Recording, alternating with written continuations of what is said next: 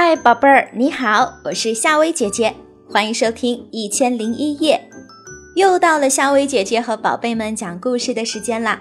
如果想听到夏薇姐姐更多的睡前故事，宝贝们可以搜索关注夏薇姐姐的睡前故事。今天晚上，夏薇姐姐要和宝贝们讲的这个故事，名字就叫做《桃树下的小白兔》。小白兔住在一棵桃树下，那儿有草地，有鲜花，还有一条小溪，叮叮咚咚唱着歌。暖和的春风吹过，地上铺满了粉红色的桃花瓣，多漂亮的桃花瓣呀！小白兔把它们捡起来，装在信封里，寄给了朋友们。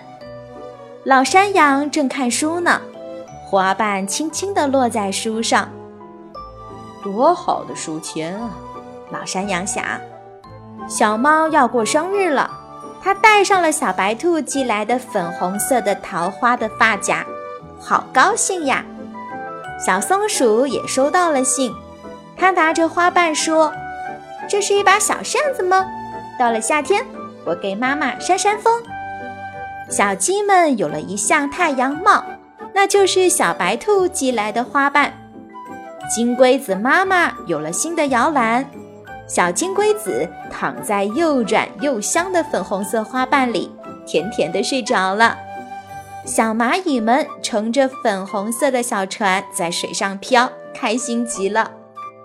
朋友们一起去游玩，老山羊夹着书，书里呀露出半张的粉红色的书签。小猫头上别着一只粉红色的发夹。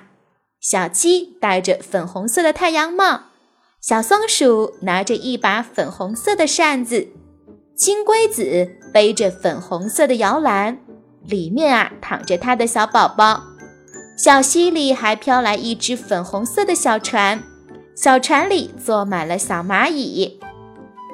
他们来到小白兔的家，感谢小白兔给他们寄来这么好的礼物。小白兔说。这是桃花瓣，可惜现在已经谢了。他们来到树下，围着桃树唱歌跳舞，相约着明年再来看桃花。好啦，宝贝儿，今晚的故事就讲到这啦。